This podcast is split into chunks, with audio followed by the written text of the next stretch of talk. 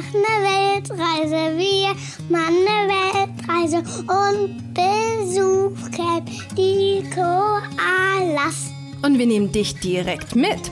Gemeinsam mit uns wirst du die schönsten Plätze der Welt entdecken. Und nicht nur das, ich zeige dir auch, wie du mit deinem Kind genau dasselbe machen kannst. Hier bekommst du eine extra Portion Mut, viele Ideen und jede Menge Inspiration rund um das Thema Alleine reisen mit Kind. Einmal von mir, aber auch von tollen Experten, die zu Gast sind. Ich bin Janina Breitling und ich freue mich wahnsinnig, dass du dabei bist. Herzlich willkommen bei Bertie on Air.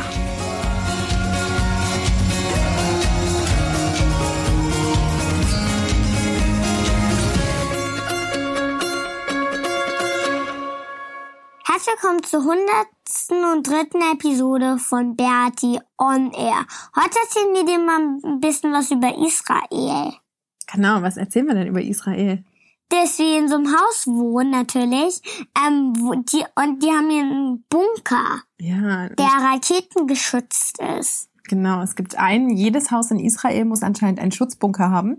Und wir haben ja auch einen Schutzbunker, aber der ist, ähm, der wird fremd genutzt, ne? Da schläft das eine Kind drin. Die haben auch die Tür ausgebaut und ähm, das ist zwar ein Bunker, also halt mit ganz, mit ganz festen, stabilen Wänden, aber ähm, die nutzen den gar nicht, haben den noch nie Ah, die nutzen müssen. würden da den nutzen, ähm, wenn, ähm, wenn hier ein Krieg wäre. Ja, das stimmt, aber hier ist ja gerade kein Krieg, ne? Und es wäre eigentlich dann, ähm, wenn Krieg wäre hier, hätten die es da drin sogar ganz, ganz schön eingerichtet. Ja, wobei momentan fehlt die Tür, ne? Hm. Ich weiß nicht, wo die Tür ist. Warum haben sie den eigentlich rausgenommen? Naja, weil sie den Bunker, seitdem sie hier wohnen, seit über 20 Jahren in dem Haus noch nie nutzen mussten und das jetzt auch nicht gleich vorhaben und deswegen ähm, haben sie die Tür ausgebaut. Halt nur, nur, ähm, was ist, wenn jetzt plötzlich so ein Krieg kommt? Ja, das wäre doof. Dann müssten sie die Tür ganz schnell wieder einbauen. Ich glaube, sie haben sie ehrlich gesagt gar nicht mehr. Doch, die haben sie bestimmt irgendwo im Keller stehen oder so. Wo, warum sind eigentlich so Bunker nicht im Keller? Mm, Manche sind im Keller, aber das Haus, stimmt, vielleicht haben die hier gar keinen Keller und haben deswegen den Bunker nicht im Keller bauen können, weil ich habe jetzt hier noch gar keinen gesehen. Vielleicht Ja. haben sie die Tür in der Garage Es stehen. wäre eigentlich sicherer, äh, den im Ke äh, in die Erde reinzubauen, oder? Es gibt verschiedene Bunker. Es gibt Bunker, die sind unter der Erde und es gibt Bunker wie jetzt das Zimmer hier, die sind über der Erde. Okay. Ja, genau. Ähm, ja, also wir sind in Israel und ähm, Maxi, für Maxi ist das hier alles irgendwie gerade ganz neu, weil natürlich in Israel, ähm, ich muss sagen, ich bin ich bin positiv überrascht. Ich dachte eigentlich, es würde viel mehr, was ich so von Erzählungen gehört habe, es würde viel mehr Polizei geben und viel mehr Bundeswehr, die, die alles kontrolliert und es wären viel mehr Sicherheitsvorkehrungen. Und wir waren jetzt, wir sind erst seit drei Tagen hier und wir waren jetzt einen Tag in Tel Aviv. Und da war es irgendwie überhaupt nicht schlimm. Also ich habe es mir wirklich schlimmer vorgestellt, was so die Polizei angeht, was die Sicherheitskräfte angeht. Du warst ein bisschen erschrocken im Zug, ne? ja, was weil, war da? weil die, die ihr, ähm, ihr Maschinengewehr auf mein Bein gezählt haben mm, oder auf meinen Arm oder so. Naja, die haben es nicht auf dein Bein gezielt, die saßen uns schräg gegenüber und hatten ihre Maschinengewehre auf dem Schoß liegen, ne? Ja. Die ganzen Soldaten, das war dann Freitagmittag und die fahren dann nach Hause für den Schabbat und ähm, ja, haben dann halt ihre Uniform an und die Maschinengewehre dabei und das, das fandest du irgendwie ein bisschen komisch, ne? Ja, weil äh, in Deutschland haben die jetzt nicht gleich im Zug, Mhm. sind halt vielleicht Polizei, halt nicht gleich Soldaten mit Maschinengewehren. Ja, das stimmt, aber das war nur, weil die nach Hause gefahren sind, ne? Die haben einfach nur im Zug gesessen und sind nach Hause gefahren. Und warum haben sie da eigentlich noch ihre Schabbat. Maschinengewehre dabei? Die fahren irgendwie mit der Uniform dann nach Hause. Hm, Warum? Warum sie jetzt die Maschinengewehre dabei haben, weiß ich auch nicht, aber die haben sie auf jeden Fall dabei, aber die hatten, die waren ja noch nicht mal geladen, ne? Das haben wir ja auch gesehen. Und warum hatten die Maschinenpäckchen dabei, wenn sie ähm, nach, nach Hause fahren? Hm, weiß ich nicht, vielleicht nehmen sie die mit, falls unterwegs was passieren könnte. Oder? Aber sonst haben wir gar keine Polizei oder so gesehen. Am, an der Zugstation, wo wir eingestiegen sind, da wurden unsere Taschen kontrolliert. Aber das ist jetzt auch nicht so besonders. Und äh, haben so- ansonsten war eigentlich gar nichts, oder? Da, die haben doch nur ganz, ganz schlecht eigentlich. Ja, einfach nur mal ganz schnell reingeguckt. Das war jetzt nichts Besonderes. Also das fand ich echt weniger als erwartet. Und in Tel Aviv halt überhaupt nicht. Also wir sind hier in so einem Vor, wir wohnen gerade zwischen Tel Aviv und Jerusalem. Und ähm, in Tel Aviv war gar nichts. Also ich war mega überrascht über Tel Aviv, was das für eine Stadt ist. Ich wusste auch gar nicht, ich hatte irgendwie gar nicht so eine richtige Vorstellung, was uns hier in Israel erwartet. Ich wusste, dass es leckeres Gemüse gibt, geiles Essen. Und ja das stimmt auch auch. Das, das Gemüse ist so lecker, ne? Ja. Richtig gut und halt auch irgendwie Hummus und, und Pita und Falafel und es gibt halt alles und es ist wirklich, Falafel haben wir noch gar nicht gegessen. gibt's aber. Wir haben Pita mit Hummus gegessen, ne? Aber Falafel gibt's überall. Das machen wir morgen. Was ist eigentlich Hummus? Hummus ist Ja. Kichererbsen. Kichererbsen mit Tahini gemischt. Halt nur Tahini mag ich ja nicht. Aber mit im Hummus magst du es total gerne. halt nur was Hummus, Tahini?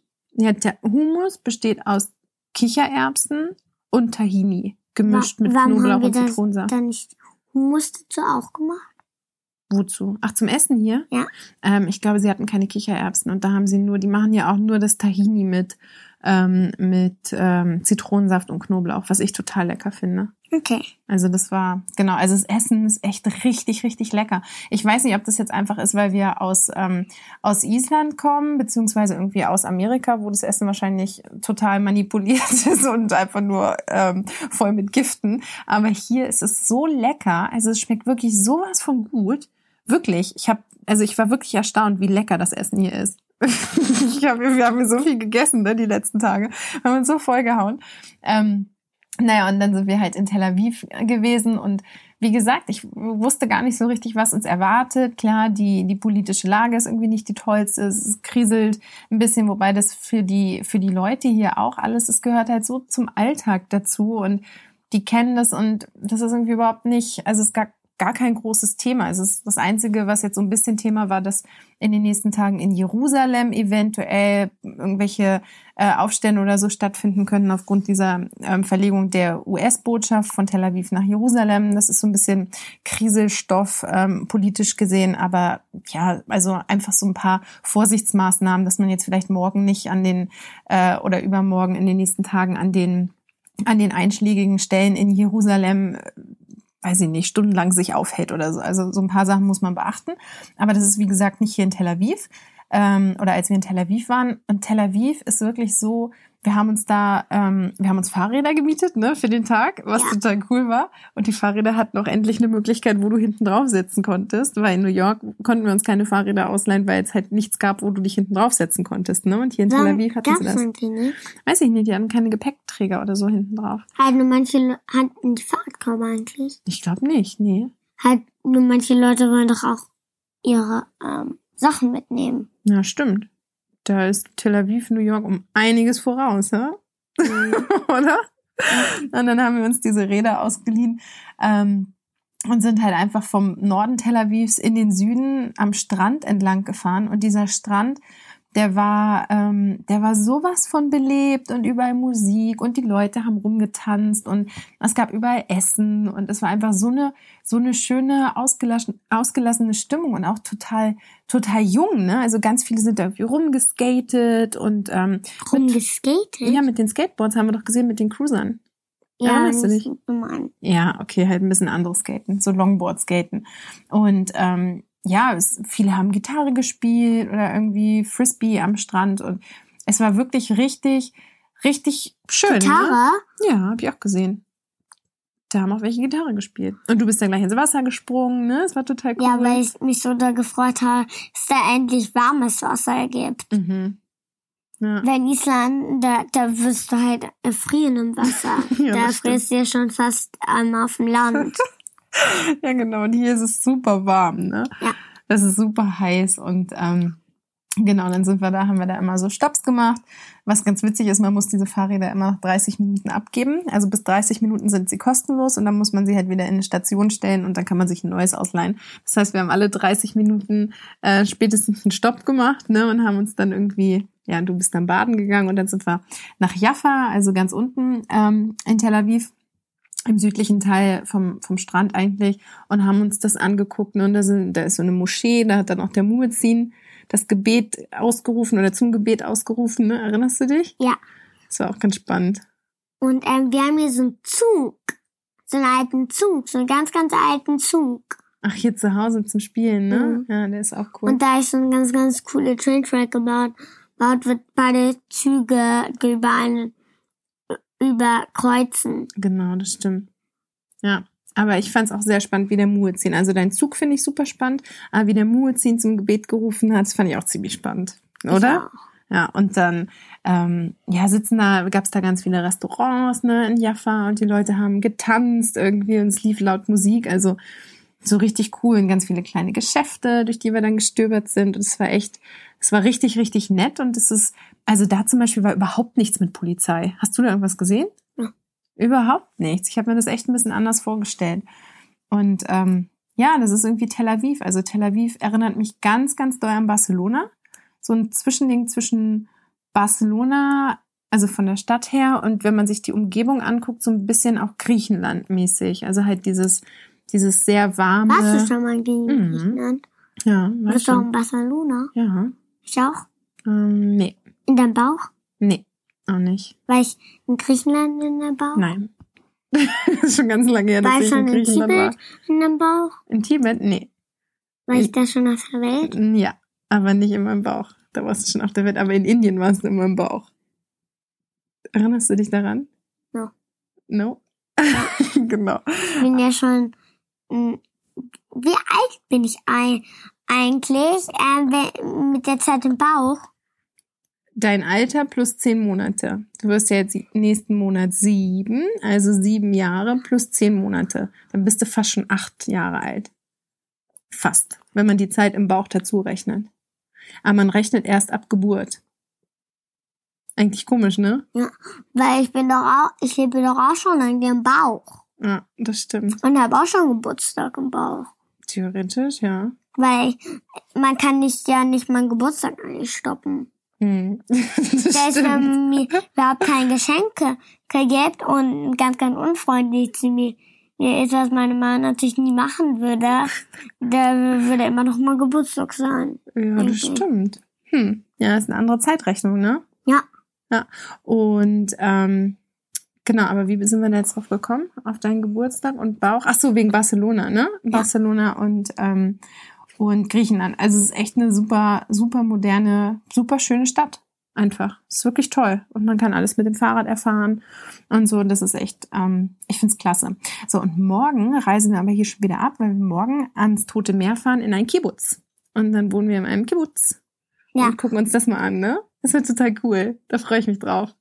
Ja. Wie die da wohnen und was die da machen und so. Dann, sind ja nicht Kibbutz. ja, das erfahren wir morgen, weil so ganz hundertprozentig, also ich weiß in Wir der können eigentlich Theorie, gar nicht in Hüten schlafen.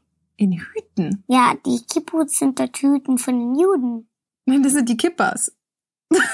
das sind die Kippers. Ah, Ja, Kipper ist der kleine Hut, ne? Den, die, die, also manche Juden tragen den halt als Ehrfurcht vor Gott, ne? Weil sie nicht, weil sie auf ihren Kopf noch was machen wollen, was dann zwischen dem Himmel und, und ihnen quasi ist. Und deswegen ähm, tragen, tragen manche Juden eine Kippa. und Ja. was tra und Frauen tragen alle Perücken. Nicht alle, äh, nur die ultraorthodoxen. Die tragen eine Perücke. Warum sind eigentlich manche ultraorthodox? Was Mm. machen die denn eigentlich alles so? Die Ultraorthodoxen, also die Ultraorthodoxen sind quasi, um, also um es leicht zu machen, sind die ganz, ganz strenggläubigen Juden, ja, die an alles, was in der Tora steht, ne, das ist ja ein Teil der Bibel, den die die Juden ähm, halt als den Teil oder als ihren Teil der Bibel ansehen oder wo halt das drin steht, an was sie glauben. Und ähm, die lesen diese Tora und glauben oder befolgen alles, was da drin steht. Und zum Beispiel steht da drin, was wir jetzt auch erlebt haben, dass sie den Schabbat feiern sollen. Ne? Deswegen erinnerst du dich, gestern haben wir immer Shabbat Shalom gesagt, ne? Ja. Erinnerst du dich? Und die dürfen zum Beispiel an dem Tag gar nichts machen. Die dürfen nicht arbeiten, die dürfen nicht kochen, die dürfen gar nichts machen. Die sollen sich einfach nur ausruhen. Und deswegen Und müssen wie die überleben sie dann, wenn sie nicht arbeiten können und nicht kochen können? weil die alles dann schon vorkochen. Der Schabbat geht los mit dem Sonnenuntergang am Freitag und endet mit dem Sonnenuntergang am Samstag. Und die kochen alles vor und kochen das so vor, dass sie das am Samstag nicht mit einem richtigen Herd erhitzen müssen. Also die haben dann wohl teilweise andere Möglichkeiten, Also Essen zu dürfen, erhitzen. also sie dürfen es schon warm Die machen. dürfen es in irgendeiner Form warm machen, aber so wie ich das verstanden habe, nicht mit Elektrizität.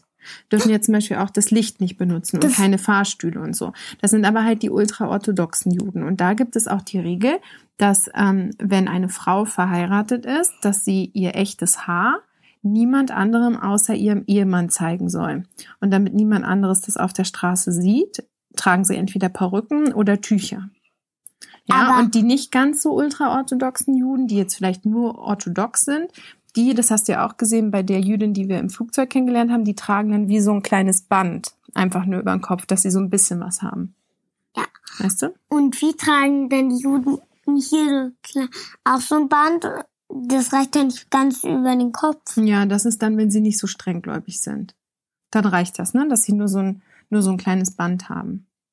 Und der andere, was ich richtig krass finde, der eine orthodoxe Jude, den hat eine Perücke getragen und dieses Ding. Echt?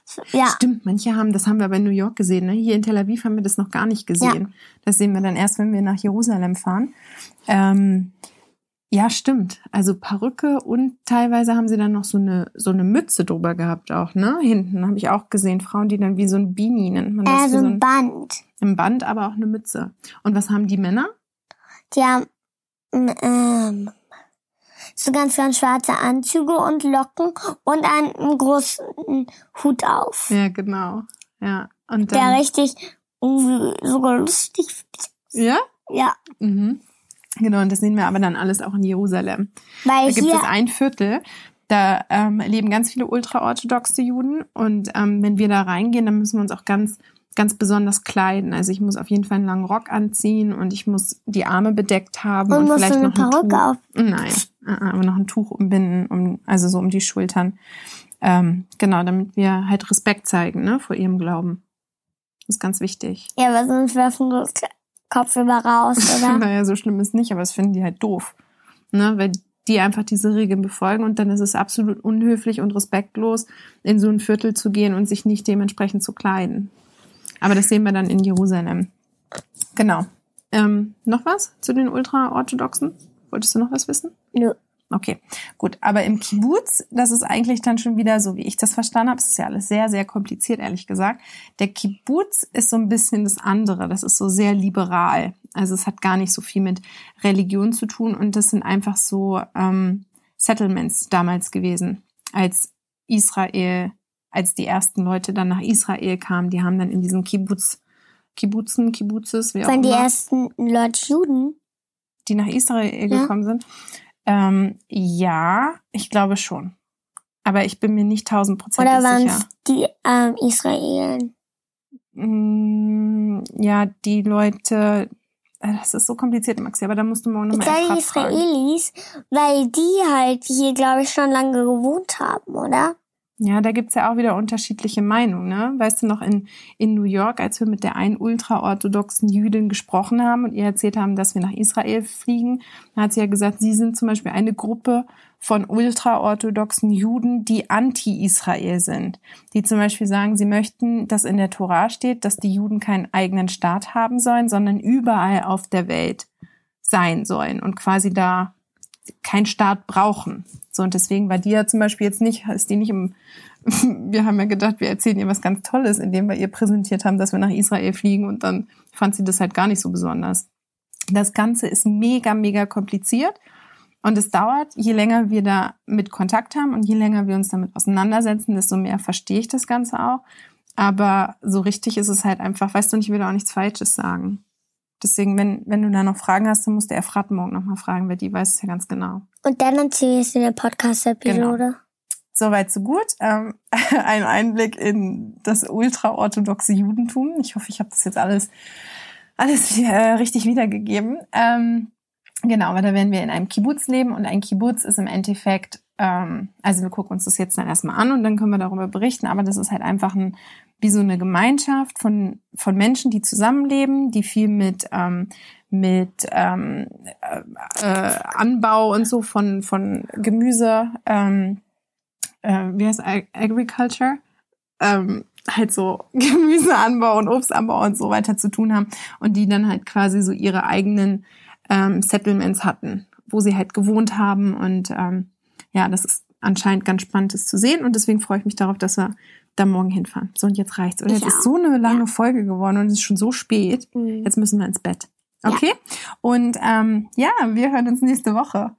Ähm, genau. Dann sind wir schon gar nicht mehr in Israel. Wollen wir schon verraten, wo wir dann sind? Wir sind gerade, wir sind gerade schnell unterwegs. Ein Geheimnis? Okay. Also nächste Woche erzählen wir dir gerne noch was über Israel, auch wenn wir dann schon gar nicht mehr in Israel sind.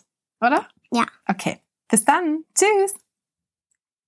Sagst du auch noch Tschüss? Tschüss.